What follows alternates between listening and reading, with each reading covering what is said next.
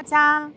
哎，应该能听到对吧？Hello，大家下午好呀！我现在正在外面散步，然后身上带了一个无线的话筒，试试看声音效果怎么样啊？大家如果听到比较明显的杂音的话，可以通过评论区来告诉我。那我现在准备一边散步一边来聊一聊自己这一年在喜马做直播的一个收获。呃，题目起的比较不要脸啊，头部主播来了。聊聊这一年在喜马做直播的一个收获。那我想了下，算了，不邀请朋友来听了，就自己一个人讲吧。好，那我把手机屏幕关上了，然后接下来想给大家听。呃，我是从去年十二月份开始在喜马这边通过呃多人连麦的功能在直播。呃，就是现在进到房间里的朋友应该对开麦就是熟悉的。然后呢？呃，可能有些朋友还没有试过开麦啊，我强烈推荐你们试一下。我认为这个将来有希望在起码成为一个的一个功能。那我自己也是开麦从去年十二月份走到现在，中间也经历过一些就他内部项目定位升级变化，然后呃产品负责人也发生过变化，然后一直走到今天的话，现在终于在拍卖这边。到了一个比较好的一个来，我自己是很有信心，继续走下去，通过呃这个功能来拿到结果的。因为大家熟悉我的听友可能知道，我是把拍卖这边当做是呃内容生产的一个工具，嗯，当做一个服务，就是有在现场听的朋友。本身它的内容分发机制不。呃，就是有几千人去听的栏目，啊，就是你上传到专辑后，可能也只有五六十个播放量，因为我现在粉丝量的就是差不多是百分之六的一个打开率，所以呢，正常一个音频就是五六十个播放量，所以它呃，就是不管内容好差都是这个数字，它是并不会说能够帮助你把优质的内容给筛选出来。然后呢，就是会呃推荐到更多的人。这个东西啊，内部的内容分发机制，呃呃对，推荐跟内内容分发机制，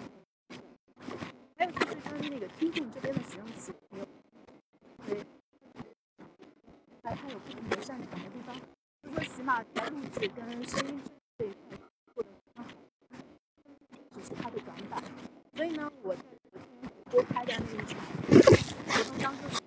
讲了，我说，呃，就是大家不要只看到了前端生产这一块，而忘掉了后端，其实是非常重要的，就是我们自己做的优质的内容，呃，需要去做二次的分发，然后让它能够尽可能的去发挥更大的一个作用啊。所以我现在是通过小宇宙这边去做分发的。那今天早上我录了一期 内容。呃，主要是对于现在就是在 新冠疫情之下，大家呃遇到的很多的就比较焦虑的一个情绪，是做了一下回应。我觉得这个问题非常的重要，呃，因为就是我们每个人，包括我们的家人都生活在一个真实的一个物理世界当中。那在目前大家就是上下疫情去共同对抗新冠疫情的这样一个前提下，大家的科学素养跟媒体素养就变得尤为重要了。啊，然后那我自己在过去的一年当中，在这边通过多人连麦的形式，差不多讲了有四百多场吧，收获还是非常大的。嗯，就是最大的一个收获的话，就是我呃从两个角度来看，一方面呢是在内容创作这一块，自己的水平有了很高的一个提升，而且呢还有了呃一些自己的作品的积累，因为你过去做的所有的内容都。被记录下来了，然后是可以作为一张内容名片，然后分享给你的新朋友。呃，另外的话，其实还有一个非常重要的一个作用，就是内容创作变成了我一个非常重要的一个社交名片。呃，我在去到这个不同的场合去认识新朋友的时候，我身上就会有一个非常鲜明的一个标签，我是一个内容创作者，而且我在喜马内部拿到了支持，或是一个有结果的。这一点其实就会重要。那大家可能都知道，说其实 每个人都有呃创作自己内容的一个想法。但是并不是所有人都有精力去维护自己创作并且维护一档节目啊，这个其实是需要那个花费很长的时间的。所以呢，对于呃工作繁忙的人来说，就是做一期呃内容的嘉宾，其实是一个比较好的一个选择啊。所以这也是我现在能够呃邀约到很多优质的嘉宾来跟我对谈的一个主要的原因，就他们都在自己的领域取得了很好的成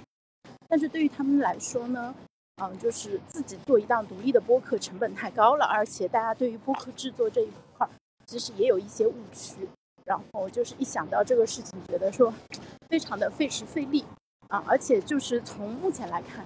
就是至少在商业化这一块上面也没有很好的一个成果。那这个事情做起来就不是很算，对不对？但是接受一个呃主播的一个邀请去做个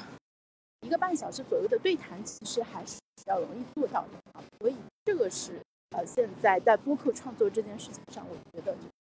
啊比较好的一个。一个趋势吧，因为播客这个东西，它慢慢的就是被更多的人所知道了。然后呢，呃，它是这样一个媒体，就是你知道它以后，你试用它以后，大概率会喜欢上这种题材。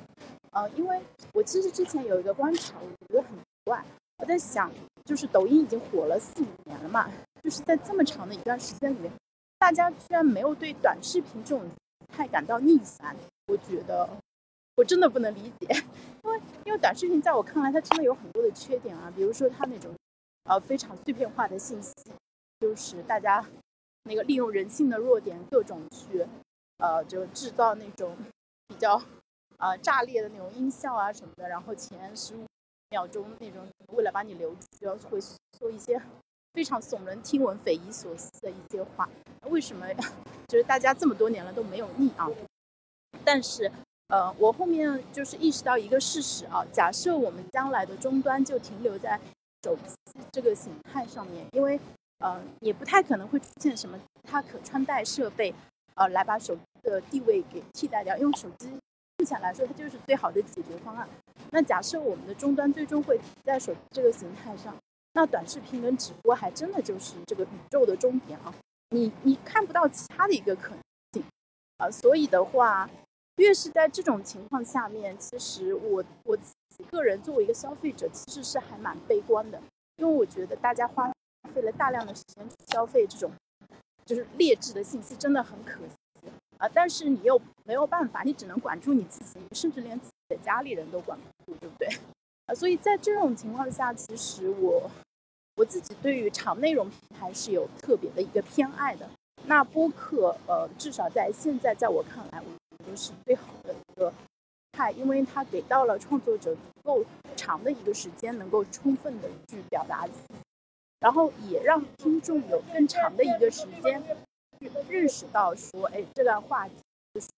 呃，这个主播和嘉宾他想表达的是，并且你可以随时停下来，你去思考说，我是否赞同他的观点，或者他说的这个点引起了我什么样的一个启发，因为它不像短视频一样。很短，你会一口把它消化掉。就是我们很多时候听播客，就就是有空的时候听一听，对吧？路上可能听个二三十分钟，到公司了关掉了，然后呢，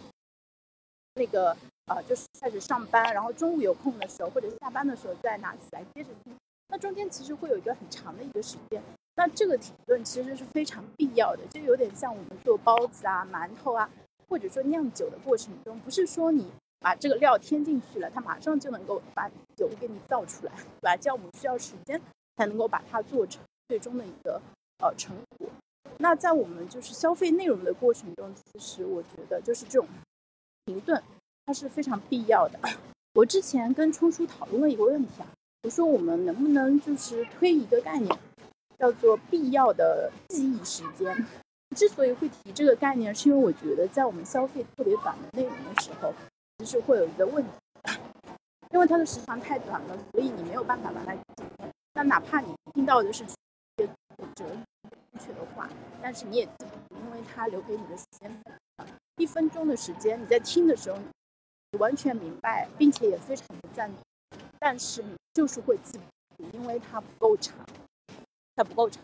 不够长是它致命的一个弱点。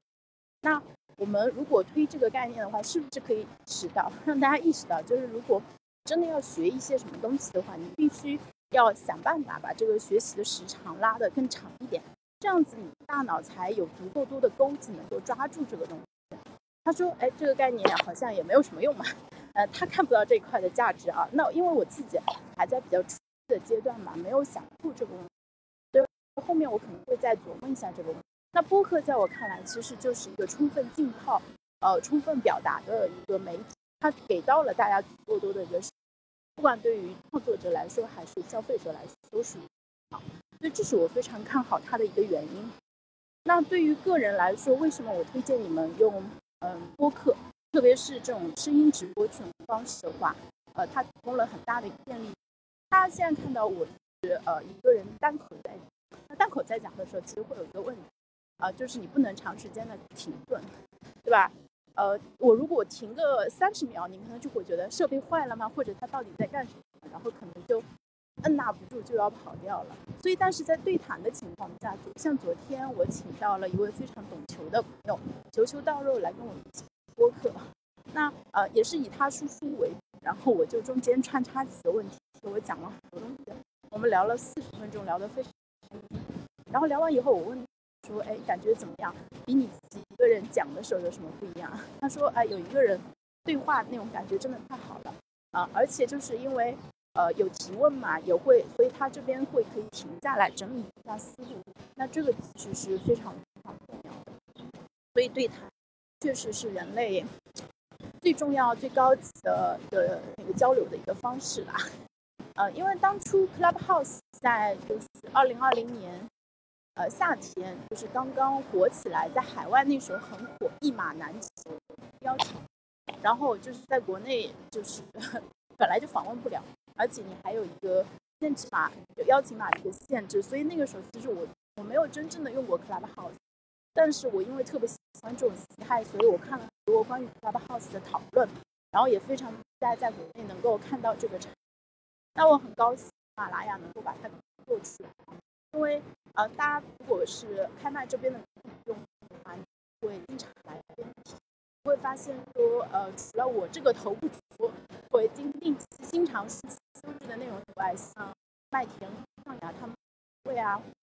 他大咖来做的主。的分享都非常好，比如说梁永安教授，他也在在开麦这边就是呃接受邀请，呃就做过分享。那我其实是在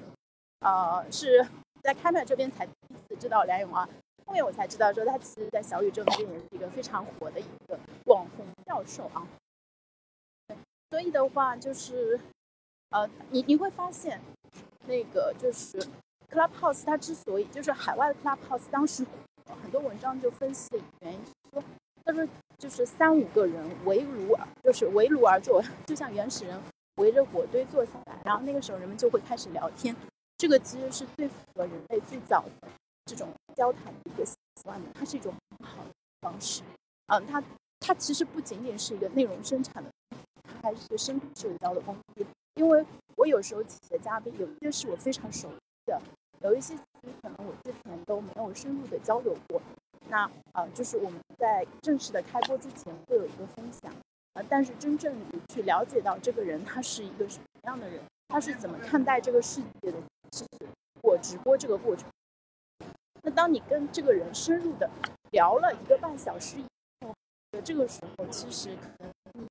你呃就是在线下泛泛的跟他吃一顿饭，就了解的是会深入的多，非常。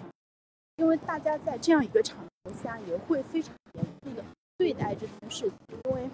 面对的是在场的所有的听众以及将来所有可能听到这个内容的听众，所以我们对这个事情非常实。我们在回答问题的时候也会非常的慎重。我觉得这个其实就是一种正心诚意，就是认认真真的去做这一块内容，其实它非常价值。好的，那最后再来说一下，就是最最近这一年在喜马，呃，做直播的一个收获的话，就是当你把内容生产，呃，当成是一个工具的话，你会发现很多事情都可以做。你对于很多日常的这种比较普通的，都找到了一个新的切入角。而且我变成一个行动力更强的一个人，因为，嗯，当我发现，呃，我对一个话题感兴趣的时候，我会马上去读，然后约人来聊这个话题。那我就迅速的就解决了从我有点好奇，但我不知道到我对这个事情懂得更多的这样一个过程了。那就是我的信息获取速度变得非常快，而且我把信息获取过程变成了一个知识产品，供给到了更多的人。那同时就是一边学习一边生产，然后你一边创造了，那就是你的生产过程就是你的服务本身，同时它又产出了一个更加优质的一个内容。所以我觉得，其实从这个角度上来说，我觉得我还真的是了解东西啊。而且我们聊的这一个内容，它其实它是时间，就是对时间没有特殊的一个要求，就是你现在去听，你觉得很有收获，你过个呃半年、一年甚至五年、十年以后。你来听，会发现说，哎，这些东西依然是有价值的。那这个其实对比一些追热点的短视频啊，或者带货的主播来说，它具备了更强的一个生命力。这一点就是重要的。就是我觉得作为一个内容创作者的话，你要么图名，要么就图利。那现在播客这个圈子是暂时跟利沾不上边啊，因为商业化还是相对来说比较少啊。但是的话。我们可以啊，我们可以做好内容，在播客上留下自己的名字，把自己做的内容变，就是人家愿意呃认真的去对待，然后认真的去分享，推荐的一个对象。那这个对于我们每一个平平无奇的普通人来说，都是了不起。因为在现实中，你要长篇大论的给别人讲我是怎么看待这个世界的，我觉得是不是错的？现实中，哪怕是你的孩子或者你的爱人，其实都不会花时间、有耐心啊，因为大家每个人都只关心下的一个话题。但是，因为在互联网上，因为有了像开麦这样的平台，我们有机会去把自己的思想完完全全的暴露在这个世界之上，并且有机会把这个比较粗糙的一个原始打磨成一个真正的一个圆润，我觉得是很成熟的一个。宝石吧，我觉得这个其实是生在这个时代很大的一个幸运。所以呢，就是现在这个年代，我始终认为对消费者来说，它既是天堂也是地狱。但是对于创作者来说，现在就是最好的，没有之一。所以大欢迎大家，嗯，加入创作者的行列啊！二零二三年，如果有什么祝愿送给大家的话，那就是成为创作者，活出确定性。好的，今天就讲到这里喽，拜拜。